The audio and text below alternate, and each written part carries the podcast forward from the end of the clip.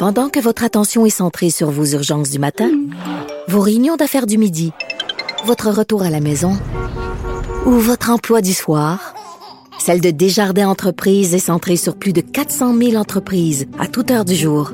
Grâce à notre connaissance des secteurs d'activité et à notre accompagnement spécialisé, nous aidons les entrepreneurs à relever chaque défi pour qu'ils puissent rester centrés sur ce qui compte, le développement de leur entreprise. Parce qu'en immobilier, faut être à son affaire. Suivez les conseils de nos experts. Via Capital, les courtiers immobiliers qu'on aime référer. Bonne écoute. Radio. Cube Radio. Cube Radio. En direct à. 8h45, on va aller rejoindre Richard Martineau à Cube Radio. Salut Richard. Salut Jean-François. Écoute, il y a une sous-ministre adjointe au ministère de l'Éducation, Madame Marie-Dominique Taillon, qui a été limogée, OK? En juin dernier, a été limogée suite à une série, suite à un reportage dans Le Devoir où on disait qu'elle faisait régner un climat de terreur au centre de service scolaire Marie-Victorin. Les gens qui étaient pas d'accord avec elle euh, étaient appelés dans son bureau, à les engueuler, c'était la loi de l'omerta, etc. Il y a beaucoup de d'employés qui se sont plaints. Elle a été limogée. Donc là, elle part avec une prime de 200 000 C'est le devoir qui nous apprend ça. Wow. Attends une minute, là. Comment ça se fait dans le secteur public? Si tu fais mal ta job, tu pars quand même avec un bonus. Ça devrait être écrit dans le contrat. On va te donner un bonus, sauf si tu pars la queue entre les deux jambes. Euh, exact, dans des circonstances comme ça. Ben, exactement, sinon t'as pas. Dans le milieu privé, là, dans le secteur privé, tu fais mal ta job, tu fais mal paraître ton employeur, tu pars puis tu as un bonus. Voyons donc, ça ne se fait Hmm. pas. Et dans le secteur privé, c'est constant. Alors là, c'est une prime à l'incompétence. 200 000 dollars dans ses poches, et puis elle était, a perdu sa job parce qu'elle était pas bonne. Ça, il y en a, ça arrive trop souvent ce genre d'affaires-là dans le secteur public. Je comprends. On va rester en, éducation, justement, parce que là, la population est derrière les enseignants qui ont été dans la rue euh, cette semaine, d'autres de la FAE qui commencent aujourd'hui. Et Richard, on parle beaucoup bon, de, de ratio dans les classes, de composition des classes, d'aide aux élèves en difficulté, mais tu fais remarquer ce matin que c'est pas ça le plus gros problème de notre système Ben, d'éducation. exactement. Écoute, parce que je vais te parler d'une entrevue que j'ai faite hier à Cube Radio avec une enseignante, une enseignante qui est née en Colombie. Elle est colombienne. Elle a enseigné, elle, en Europe, dans certains pays en Europe. Elle a enseigné au Nouveau-Brunswick et maintenant elle vit au Québec. Et elle dit qu'elle est effarée par le système d'éducation québécois, à quel point on n'est pas exigeant envers les gens. Elle dit, moi, je vois là, des élèves qui ont 20 ans, 18 ans, qui ne savent pas identifier Montréal sur une carte géographique. Puis elle me dit, regardez là, les, les fameux Vox Pop de Guy Nantel. Euh, Guy Nantel Oh, fait oui. des Vox Pop à côté du Collège Dawson, à côté de l'UCAM. Euh, interview pas monsieur, madame, tout le monde, mais il interview des étudiants en éducation, des étudiants en sciences politiques. Ils sont pas capables de dire où est le Québec sur une carte géographique, tout ça.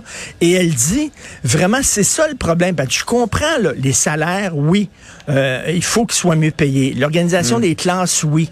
Mais elle dit, le gros problème du système d'éducation au Québec, puis là, je te sortirai pas le limbo, là, parce que je l'ai trop fait, mais c'est qu'on baisse trop la barre, on n'est pas assez Ouais. exigeant. C'est un système d'éducation, on laisse passer des gens. Euh, tu sais, il y a des gens qui se retrouvent à l'université qui savent même pas lire et écrire quasiment. Là. Comment ça se fait qu'ils se sont rendus là? Et euh, des gens qui étudient en éducation pour être professeurs, qui sont pas capables de maîtriser leur propre langue. Puis elle a dit que dans ses voyages, puis elle a a enseigné un peu partout, elle a jamais vu un système aussi déficient que le système québécois. Donc, c'est correct, là. On va régler, j'espère, à un moment donné, avant Noël, ces questions-là. Organisation de classe, salaire. Mais après ça, il va falloir s'asseoir puis dire comment ça se fait qu'on a créé des cancres comme ça? Des gens qui devraient avoir plus de connaissances à leur âge et qui en ont pas. C'est quoi le problème avec le système d'éducation au Québec? Et ça, mais c'est pas la grève qui va régler ça, malheureusement. Oui, c'est absolument fondamental. Maintenant, on sait, euh, le Québec déroule le tapis rouge hein, pour euh, attirer Nordvolt qui va s'installer en Montérégie dans les prochaines années. Et là, on vient d'accorder 22 millions de dollars de fonds publics pour un chemin d'accès temporaire. Ben c'est ça, eux autres, ils vont créer une méga entreprise d'usine électrique. Là. Alors, on le sait. Mais là, pour se rendre au, pour se rendre dans ce pré-là, dans ce champ-là pour construire Mmh. l'usine, il faut construire euh, un- un- un- une voie temporaire pour laisser passer les camions. Et là, ben, le gouvernement a avancé 22 millions de c'est un géant. C'est une multinationale suédoise, OK, là? Vraiment, ils font des gonzillards de dollars, ces gens-là. Te souviens-tu, il fut un moment où, au Québec, on disait l'économie, c'est surtout des PME. Ce sont des PME qui font l'économie du Québec, puis on aidait les PME. Depuis quelque temps, avec la CAQ et M. Fitzgibbon, c'est les chèques à des très grosses entreprises. Des gros chèques, puis des gros chèques. Je comprends que ces grosses entreprises-là disent, si vous me donnez pas mes nananes, on va s'en aller ailleurs. On est en compétition, on n'a pas le choix. Mais tu sais, de voir qu'on aide tout le temps, s'ils font autant d'argent, s'ils croient autant à leur projet, s'ils disent, on va faire énormément de cash au Québec, nous autres, que le 22 millions, Christy, pour leur chemin, qu'ils le dépensent eux-mêmes, c'est de l'argent de poche, comme on dit, c'est du screening pour eux autres, là, littéralement. Ouais. Là. Et comment ça se fait qu'on on a donné déjà un milliard de dollars, là, on va donner deux- 22 millions de dollars. On est tout le temps en train de signer des chèques pour ces grosses entreprises-là, pour les attirer ici chez nous. Après ça, on dit, ah, regardez, ils aiment le Québec, ils viennent ici. Ben oui, mais t'es payé. Tu as des amis, oui, mais des amis, t'es payés pour qu'ils soient avec toi. Voyons donc. Alors, euh, à un moment donné, là, tu sais, je ces, entreprises-là, s'ils croient en leur plan d'affaires, ben, qu'ils mettent un peu de leur argent, de leur propre poche Exact. C'est comme, c'est comme euh, si, euh, par exemple, on amenait une équipe de hockey ici en la subventionnant. là. je donne un Ben, exemple ben non. théorique. là. Ben jamais on ferait ça, voyons donc. Les propriétaires d'équipes de hockey sont multimilliardaires. Jamais on ferait ça. oui. Et ça, ça va coller longtemps au gouvernement. Vraiment. C'est sûr. Hey, Richard, passe une belle journée. Salut, bonne journée, Jean-François.